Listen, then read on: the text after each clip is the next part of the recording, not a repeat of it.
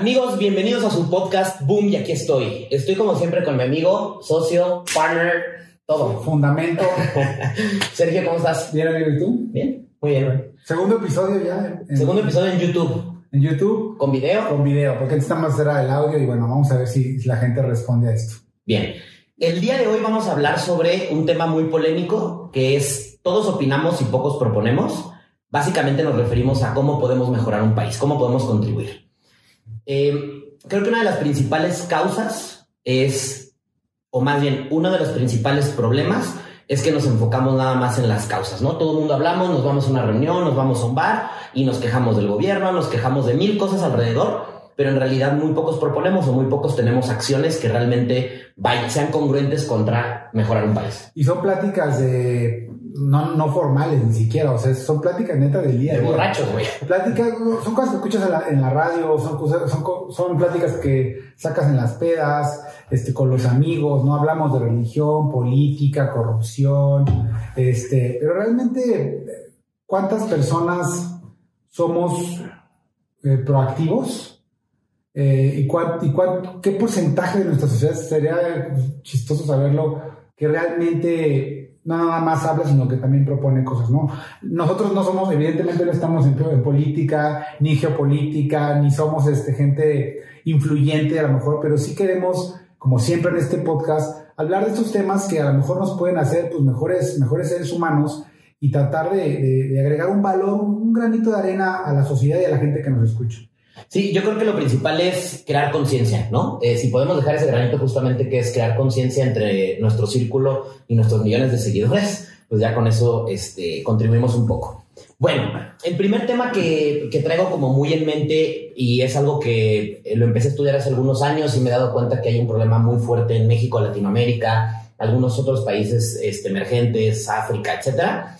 Eh, es algo que se llama condiciones materiales y estructurales. Y lo voy a decir de manera muy sencilla Básicamente, las condiciones que se tienen hoy en un país como México en términos materiales es que hay mucha pobreza y hay mucha escasez y además está muy dividida la riqueza. Eso se refiere con condiciones materiales y estructurales. Es decir, hay mucho dinero en un país como México, pero está acumulado en muy pocos. No, bueno, en general hay mucho, en el mundo. Hay mucho dinero en el mundo. Eso que digan que no hay, no. Sí, sí hay gana. Lo que pasa es que está pésimamente distribuido. Es como la hambruna, no es que no haya alimentos, hay muchos alimentos, lo que pasa es que también están súper mal distribuidos, ¿no? Sí, de hecho es un tema logístico ese que ahorita lo podemos tocar, pero justamente es eso. Entonces, el tema, el tema que para mí es, es fundamental es que muchas veces hablamos, por ejemplo, de educación. La educación es el pilar, si nosotros cambiamos la educación y les damos a los, a los niños, comunidades rurales, etcétera, todo va a cambiar. La realidad es que no, o sea, históricamente se ha demostrado que es un pilar muy importante, pero en un país como México, que según encuestas de INEGI, Secretaría de Economía que lanzó este año, estamos hablando de un 57% de pobreza en el país. Pues esos niños que viven en pobreza en zonas rurales. Pobreza extrema. sí, bueno, el 57 habla de toda la pobreza en general, pero que la extrema es como un 30 y tantos, pero igual es Que viven con el mínimo. Pues. Con el mínimo. El problema es que si no tienes acceso a recursos básicos, y hoy ya es básico internet, obviamente lo agua, eh, un techo, alimento, etcétera, pues cómo queremos darles educación si ni siquiera se desarrolla bien su cerebro, no tiene lo, básico, los papás tienen otras prioridades como ganar su raya y chupárselo en las caguamas, este, pero es una realidad de México. Les voy a poner un ejemplo muy cagado de esto. Eh, mis hijos van al fútbol, ¿no? Van al fútbol, entrenan fútbol, y mis hijos van a una escuela privada que pero tienen la fortuna ser un porcentaje muy pequeño de ir a una escuela privada donde aprenden inglés y donde van unos niños socioeconómicamente del mismo nivel, ¿no? Y cuando hacen torneos de fútbol, hay un equipo que es el campeón histórico. Mis hijos tienen menos de 7 años o menos, ¿no?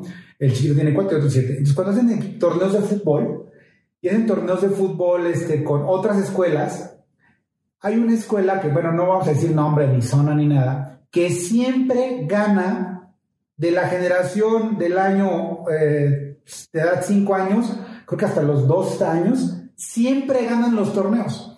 Y tú ves jugar a esos niños de la misma edad de mis hijos, en un mismo partido de mis, la escuela de mis hijos contra la escuela de estos niños, es increíble el nivel de fútbol que tienen, ¿no? Entonces, ¿Pero qué le adjudicas esa diferencia? Bueno, los papás, luego le decimos al entrenador, oye, entrenador, pero no manches, este estos niños juegan bien chido y mis hijos también, güey, pero fútbol, ¿no? Pero son más, más grandes. De la ¿no? misma edad, de la misma No, pero me refiero de estatura, No, músculo, todo, o no, sea, todo, es igual, todo igual. O sea, no es como que al conserje le pusieron el uniforme y No, no, no, o sea, son Bueno, niños, me tocó decir o sea, secundaria, niños de mames. 7, 8 años, niños contra 28 años, ¿no? Ok. Y fíjate la respuesta que me, que me dijo el profesor, y lo, hemos platicado, es que esos niños que, que siempre ganan desde la generación de 5, 6, 7, 8, 9 hasta los 12 años, es, vienen de la zona más pobre del estado de Querétaro. Mira. Y son los campeones, no hay, nadie los gana, ninguna escuela privada les gana. ¿Y qué es lo que hago de esto? Que él dice que a partir de los 12, 13 años de edad, todos esos niños que fueron campeones se desintegran y ya no, ya no, ya no figuran otra vez ya en las, en las, digamos, en las divisiones superiores. Pero ¿por qué fueron campeones? Porque él dice, él argumenta que nuestros hijos tienen una zona de confort tan, tan padre que tienen buenos alimentos, Ah, llegan de la escuela, se ponen a ver televisión, juegan videojuegos, van a fiestas.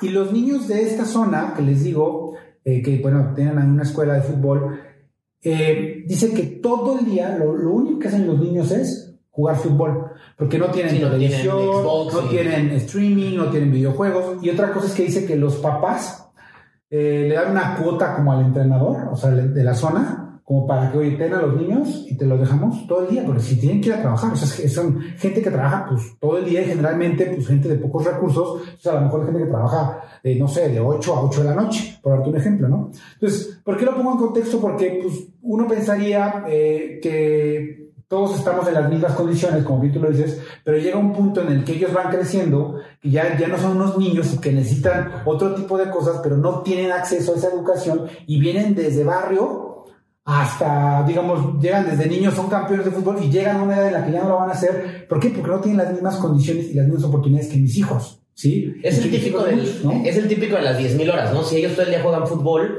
porque no tienen otras opciones y no porque esté bien o mal, o sea, a lo mejor eh, No. yo si tuviera hijos preferiría que estuvieran jugando fútbol y no en un iPhone todo el Es día. más, yo veo a esos niños y me da envidia. Digo, no mames, tienen la edad de mis hijos y juegan súper chingón fútbol. No, y están haciendo algo sano, Pero claro, pero juegan todo el día porque no tienen otra cosa que hacer, ¿no? Y porque no tienen esa capacidad de ir a clases de inglés, ir a tomar, o sea, ese es a lo que me refiero, ahí, ahí, lo quería relacionar. Vale. Bueno, eh, eso, que, eso que mencionas ahorita lo quiero ligar al segundo punto que tengo ahí, que en un país como México, y ojo, eh, quiero poner aquí una, como siempre los paréntesis y cláusulas, que es, no tengo yo nada en contra de las religiones, incluso yo soy creyente y trato de ser una persona muy... ¿Eres creyente? Sí, creo en un Dios, no, no tengo esa ¿Cómo se llama tu Dios? ¿Cómo se llama tu Dios? Luego hablamos de eso, porque sería Ah. un tema que te da mucha hueva. ¿O eres o no eres? Sí, soy creyente, pero no, tengo, no profeso una religión específica. ¿Y cómo se llama tu Dios? Pues soy espinosista, güey, pero no, no, no, no, ¿Espinosista se llama? Bueno, es de Baruch Espinosa, que es un filósofo de hace muchos años. Voy a investigar porque no te idea que es. ah, Es que no quería llegar a eso, güey, porque va a ser un Ah, tema filosófico. Pero bueno, ¿Qué te chinga, pues? el chiste es chingar. Pero no importa, no importa en lo que creas. Si crees en algo superior, etcétera, no importa, ponle el nombre que quieras, que básicamente las religiones monoteístas creen básicamente en lo mismo, que es, son valores, son pilares específicos y es algo en lo que yo creo, ¿no? Pero no no, no, no, no. Lo que quiero, lo que quiero justamente meterme es ligarlo a lo que tú estás diciendo. Creas o no creas, hay un tema súper importante en cuanto a sea religión o sea espiritualidad, que ni siquiera están peleadas, que es una cuestión ideológica. En países como México y en muchos países muy pobres, tienen niveles de creencia muy altos. Latinoamérica, pues. Latinoamérica, ¿no? Y muchos otros del, del parte mundo, hablando del, de- del Ecuador para abajo, güey, ¿no? Casi, casi Casi, casi. este, India, etcétera, todos estos países que, que tienen muchos problemas, como los tiene México, hay un problema muy grande y es que en los gobiernos, y no voy a hablar tampoco politizar la conversación, ni voy a hablar si de izquierda o derecha, eso vale madre. Lo importante aquí es que muchas veces los gobiernos y las personas y estas instituciones tratan de dar soluciones ideológicas a problemas materiales. Voy a poner un ejemplo. Cuando fue el tema de COVID, y ojo, no tengo nada contra Andrés Manuel, que seguramente nos está escuchando. Saludos. Saludos. Hablo. este, hablo.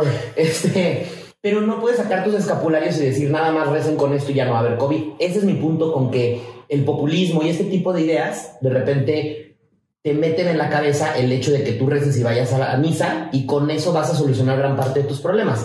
A eso es a lo que voy, que muchas veces las instituciones, los gobiernos, y ya pon el nombre que quieras, eh, generan este tipo de, de dicotomías en la gente, ¿no? Y nada más con pensar que ellos creen en algo superior, se van a solucionar sus pedos, pero no estás yendo a trabajar, no estás ahorrando, no estás haciendo nada, ¿no? Entonces, básicamente a eso me refiero. Hablando de condiciones materiales y estructurales, no puedes brindar soluciones ideológicas. Es decir, no puedes decir, con que tú creas en este Dios, te van a solucionar tus problemas. A eso me refiero específicamente. Necesitas crear las condiciones materiales para que un niño tenga alimentos, vestidos, salud, escuela, etcétera. Y ya después... son las necesidades básicas. son las necesidades básicas. El derecho de cualquier persona, cualquier ser humano, que es techo, comida y educación. Exacto. Hay un tema aquí también que es bien interesante cuando hablan sobre todo de corrientes políticas y metemos mucho la política porque a veces le delegamos el poder de cambiar un país a un gobierno. Por lo menos en México hemos visto que históricamente. Y aparte, y aparte es donde hemos nacido. O sea, ¿qué voy con esto? Es que tampoco podemos cambiar un sistema que lleva siglos operando y si te tocó nacer en estas circunstancias, pues más bien lo único que nos queda es pues, educarnos y leer y entender más todavía, ¿no? Porque a lo mejor tú hoy puedes decir por qué en, en Cuba los niños crecen hablando de comunismo, pues, porque les tocó crecer en Cuba y es la única condición que conocen y es la única ideología que conocen, ¿no? ¿Cómo salen los cubanos de la situación? Pues generalmente, pues migrando, ¿no? O leyendo, ¿no? No hay otra, no hay otra opción. Y, es, y ese, bueno, ese punto que puede ser súper interesante. El otro día leí una estadística sobre Cuba específicamente. Tienen el promedio de vida más alto que Estados Unidos y además los niveles de medicina más altos que Estados Unidos.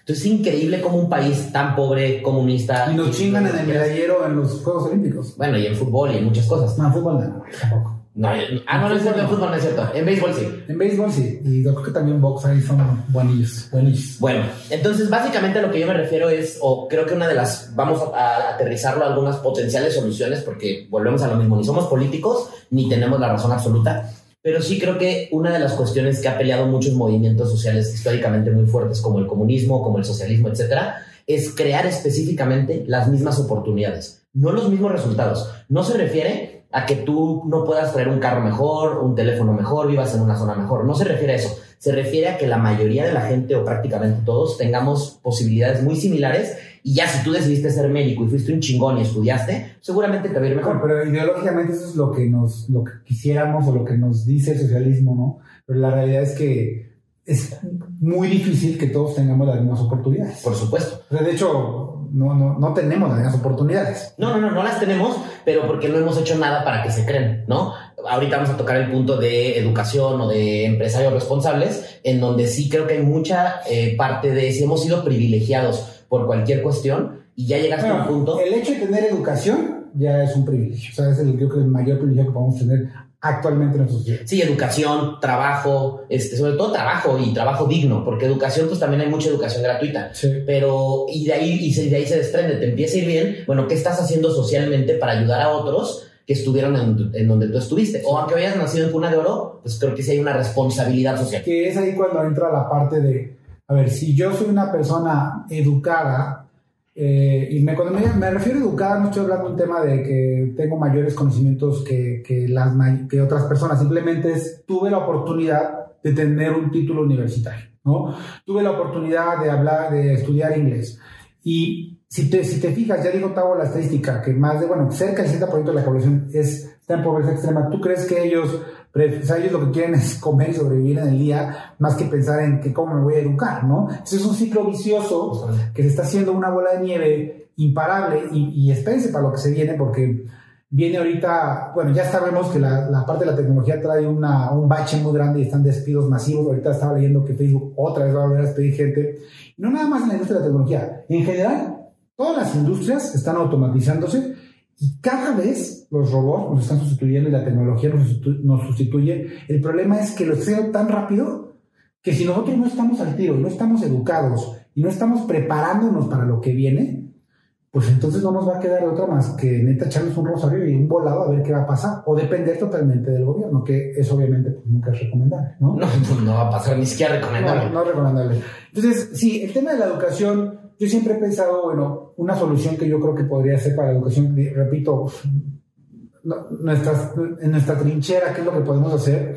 Pues primero es educarnos nosotros, ¿no? Es realmente hacerte el propósito de leer, de compartir, de compartir conocimiento, experiencia a la gente que te rodea. Una de las cosas que yo le digo siempre a la gente que quiero y que estimo, cuando me piden un consejo, es simplemente les digo, pues tienes que cambiar tu forma de pensar tienes que leer, porque es la evolución que yo he tenido de 6, 7 años para acá. O sea, si yo, bueno, ¿cómo, cómo éramos antes? La neta es que estábamos en otra etapa. Y uno podría decir, no, güey, es madurez. Pues yo creo que es, es entre madurez y también es las ganas de querer hacerlo, ¿no? Porque hoy en la mañana, por ejemplo, pues me paré y tenía como una media hora libre y dije, o me pongo a ver una serie o me pongo a estudiar de finanzas y me puse a estudiar media hora de finanzas y traigo aquí fresco lo que aprendí. Es, a eso me refiero con el querer. Y el, ¿qué podemos hacer nosotros? Como lo dije en un principio, es, pues es compartir lo que sabemos. Si tú ves a una persona que tiene una visión aquí, que está como caballo de guerra y no sabe, no tiene una visión más amplia, lo que podemos hacer es compartírselo y decirle, oye, hay un mundo afuera, hay libros muy buenos, oye, te recomiendo este podcast de negocios, oye, te, oye, te veo que eres, muy sensible y tienes emociones internas que no puedes controlar, te recomiendo que vayas con esta persona. O sea, hay maneras de ayudar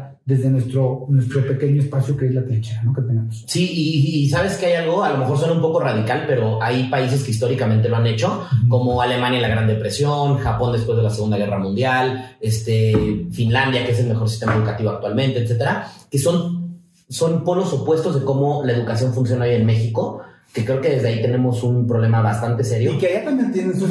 Desde luego, tienen sus, sus, cosas, por supuesto. Pero mi punto era, no nada más que la educación sea muy diferente o no ellos realmente tienen, sí tienen las condiciones para que la mayoría o prácticamente todos puedan ir a la escuela, ya si algunos deciden hacerlo es otra cosa.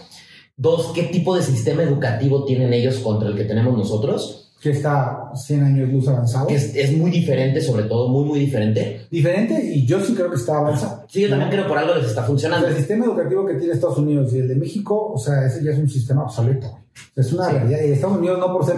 Estados Unidos lo que pasa es que sinceramente son temas muy complejos, pero su historia, pues eh, es lo que hoy son ellos. Pero si tú te digas, por ejemplo, en Estados Unidos, eh, hay mucha pobreza también. Hay el, sistema, este, el sistema educativo es para una élite neta. O sea, estoy hablando de las escuelas más chingonas de Estados Unidos. Es un porcentaje mínimo el que accede a eso. Y la gente que no puede ir a esas escuelas y va a las otras, Oye, están endeudados de por vida. son, créditos de, de, 15 años que les toca pagar toda su vida para que tengan un puesto miserable en alguna empresa como, como Tesla, y, no, y además, o sea, la estadística igual otra vez. México, per cápita, porque Estados Unidos tiene el doble de población, pero per cápita México tiene más egresados universitarios que Estados Unidos pero las condiciones que tiene Estados Unidos son muy diferentes, ¿no? Igual, tendríamos que hablar de temas capitalismo y cómo funciona su economía y el reto, no nos vamos a meter, pero el tema es que definitivamente estamos haciendo algo mal con la educación. ¿Cómo estamos tratando de dar acceso a la educación? ¿Y tú qué sugieres? ¿Qué sugieres tú para la gente que nos bueno, escucha? ¿Qué, qué, qué consejo le darías ahorita a un grupo de 10 personas que nos están escuchando? Bueno, uno lo que tú dijiste sí me parece vital, es acercarte a la gente, eh, sobre todo en tu círculo cercano. Por lo menos nosotros no estamos en una posición, como dijiste, de influencers, de youtubers, de gente famosa que pudiera, Pero ni siquiera ellos. Para allá vamos, aguanten unos 15 años más a lo mejor. y ni siquiera, y ni siquiera ellos muchas veces llegan a esos niveles o les va la madre. Sí. Ahí puede ser muy radical, pero hay países como los que mencioné anteriormente que sacrificaron una generación. Y con sacrificar una generación, bueno, con sacrificar una generación me refiero, por ejemplo, Finlandia despidió a todos los maestros que existían en todo el país. Creó nuevas condiciones con nuevos maestros que sí estaban preparados, que tenían experiencia en el mundo laboral y además cambiaron los salarios completamente. Que, son, son generalmente todos los países nórdicos, ¿no? Finlandia, Noruega, Suecia, sí. Muchos de ellos, ¿no? vámonos para allá, digo, el clima está de la chingada, pero Pero es, pero es muy real eso, no, no estoy diciendo específicamente sacrifica a toda la generación, porque es muy radical. Lo que estoy diciendo es que muchas veces tenemos que enfocarnos en la gente joven, en cómo estamos educándolos a ellos. En tu caso, pues tú ya estás más allá del bien y del mal. ¿Qué estás haciendo tú con tus hijos? Imagínate que quieras hacer aquí en México certificar una generación de profesores, bueno... no, bueno, sindicatos. Huelgas, sindicatos, Ahora, también hay muy buenos profesores, pero también si te va, pagan dos pesos por dar clases, pues en cuanto encuentres una chamba de tres pesos te vas a ir. Entonces, no, no, es de vocación. Sí, sí, sí, te vas de mojado. Pero bueno, es un tema muy complejo. Es un tema complicado. Y, y a veces lo he pensado y, creo que sí puede ser radical, pero sacrificar una generación no suena tan loco cuando, bueno, pues, cuando ves la historia, pues. pues yo, yo sugeriría que te pongas de político y sacrifiques primero a los políticos y luego a los, a los maestros, ¿no? Oye, Tau, otro tema, eh, digo, para no extendernos mucho, que es pues, el cáncer, yo creo que es como el cáncer de nuestra sociedad. Bueno, es que hay muchos cánceres, pero este principalmente el tema de la corrupción. Eh, que pues hablar de corrupción en México es como hablar, este, no sé, de fútbol, fútbol es, el tema de día a día.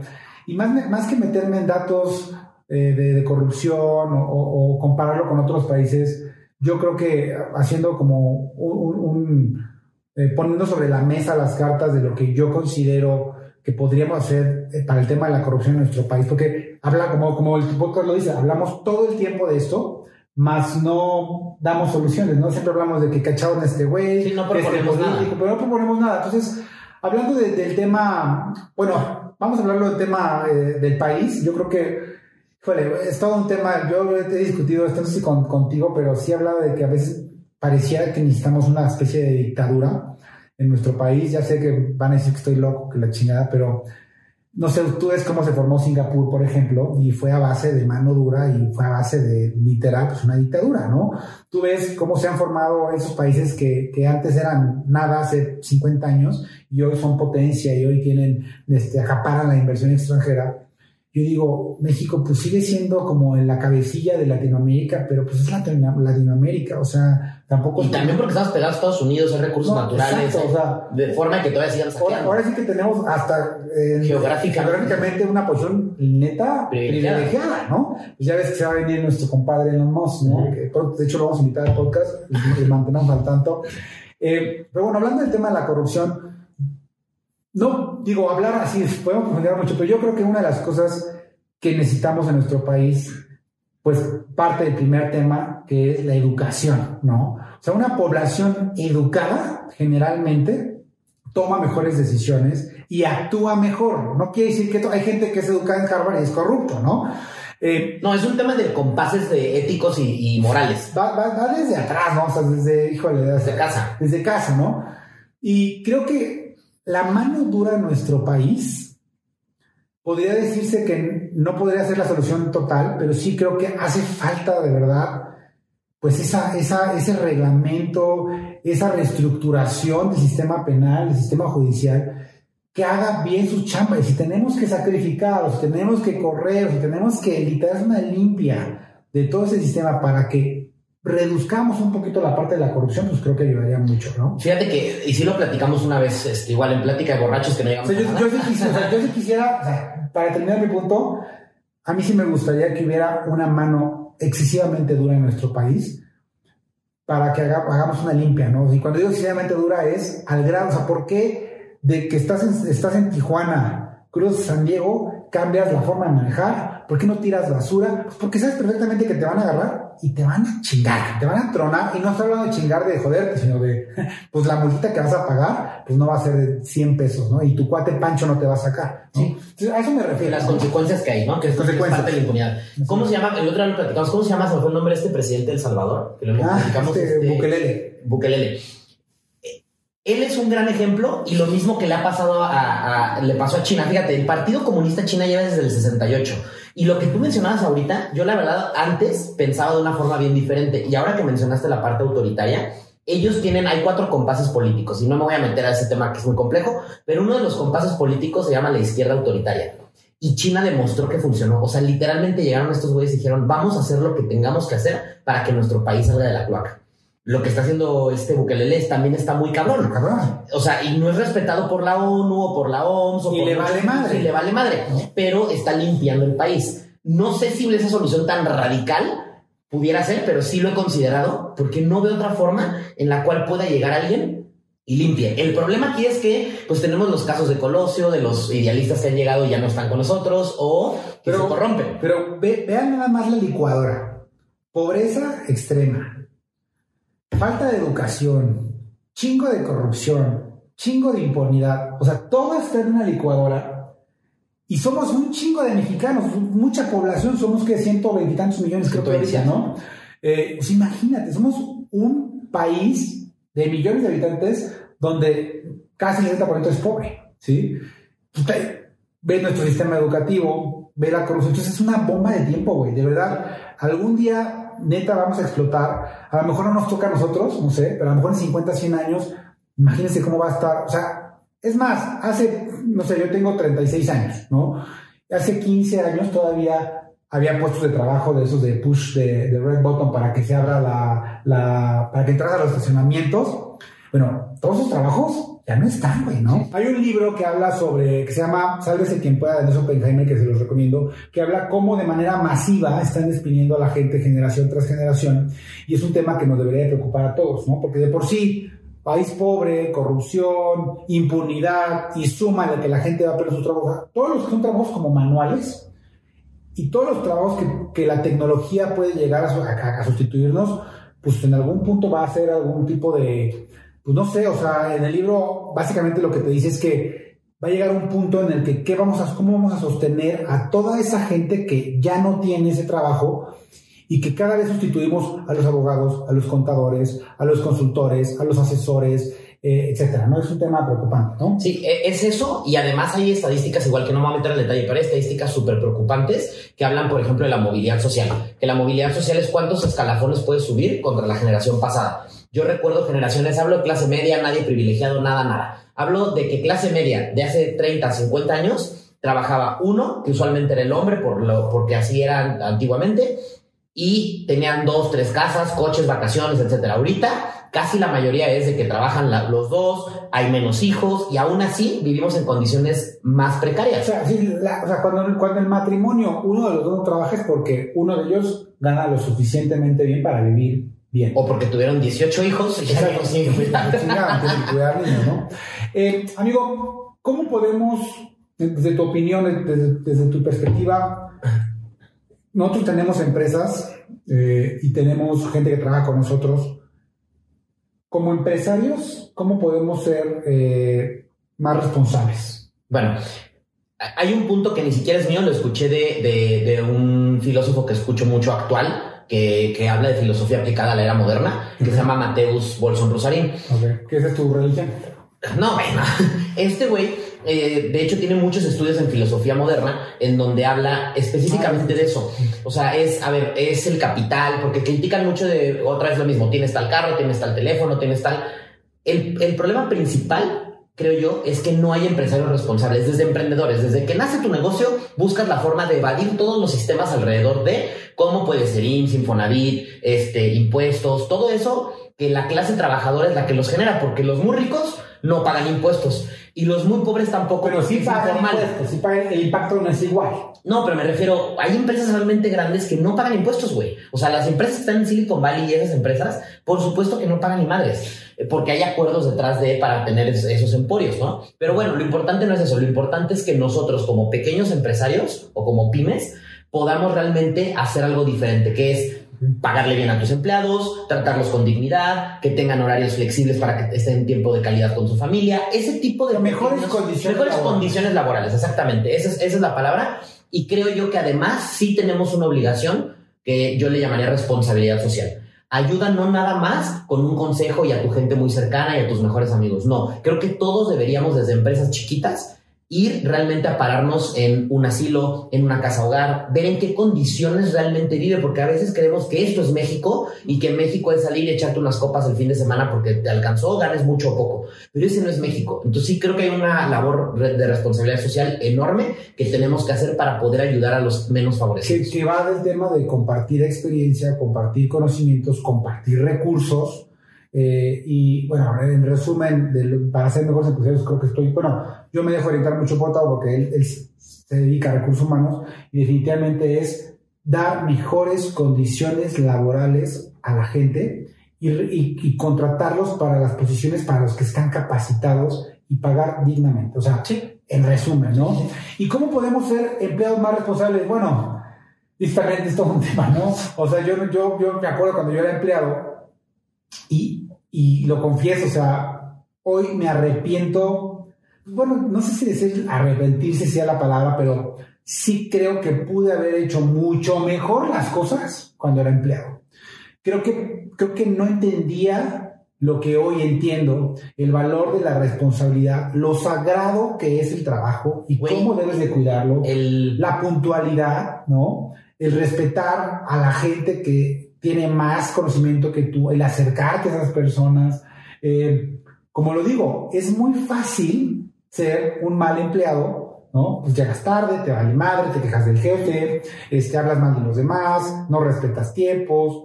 Eso es lo, eso es lo más fácil, ¿no? Pero no te vayas lejos.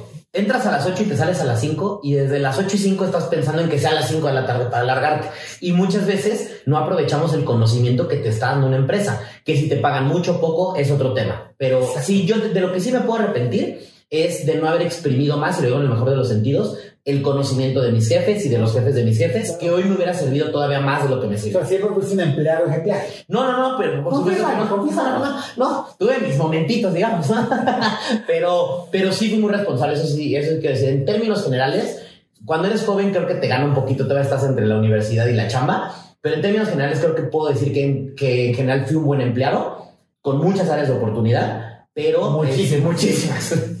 pero creo que pude aprovechar más el conocimiento sobre todo. Entonces, queremos un mejor país, pues definitivamente va desde adentro, creo yo, hacia afuera. Eh, compararnos con otros países, pues sí nos deja pues la meta casi imposible, por lo menos en las próximas décadas. Compararnos con los que están arriba. Hasta arriba. Porque tampoco estamos tan de la chingada. O sea, México es un país de oportunidades en mucho sentido y lo platicamos tú y yo.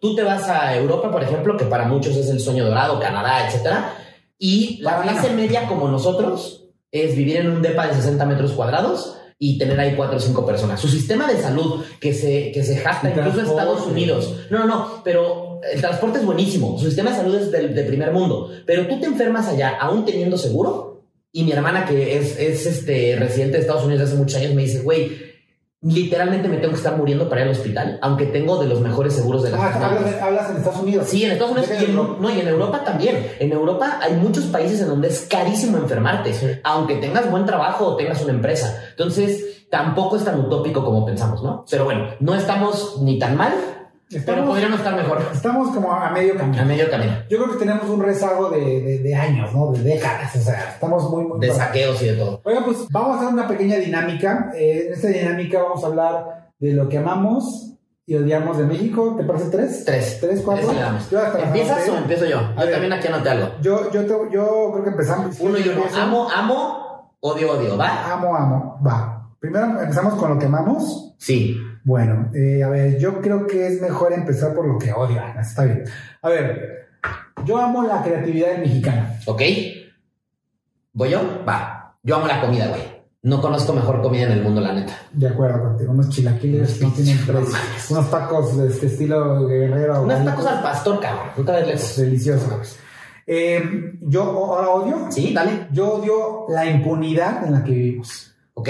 Yo odio la concentración de la riqueza en muy pocas manos y la pobreza de la mayoría. La pobreza de la mayoría. Bien, yo amo el sentido de humor del mexicano, es muy cagado. Sí, sí, tú estás en cualquier parte del mundo y tú ves a un mexicano y neta te vas a reír. Sí, no, no, importa su Y te hace su brother aparte. Y, y es su brother. Ya después te va a robar la cartera o algo.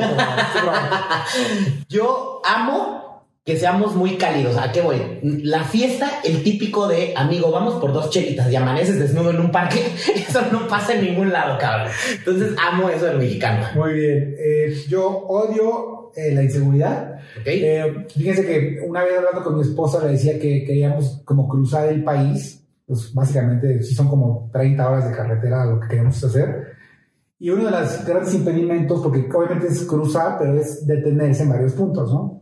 Y una de las cosas es, pues, es pasar por Veracruz, cabrón, por tierra de nadie. Michoacán. Es pasar por, lugares, lugares, calientes. Lugares, tierra caliente, ¿no? Lugares calientes donde, pues, dices tú, híjole, güey, por, por, por, un viaje me poner en juego mis hijos o mi esposa. Son tipo de cosas que, que frustran, ¿no? Y que dices tú, pues, pues me duele no poder conocer mi país como yo quisiera. Sí. A mí, lamentablemente, se me quemó un poco ahí porque puse parecido. Puse inseguridad, corrupción e impunidad también. Entonces estamos totalmente ahí. Todo junto. Todo junto. La bomba molotov. La bomba molotov. Y otra cosa que me encanta de mi país, que es la, es la cultura.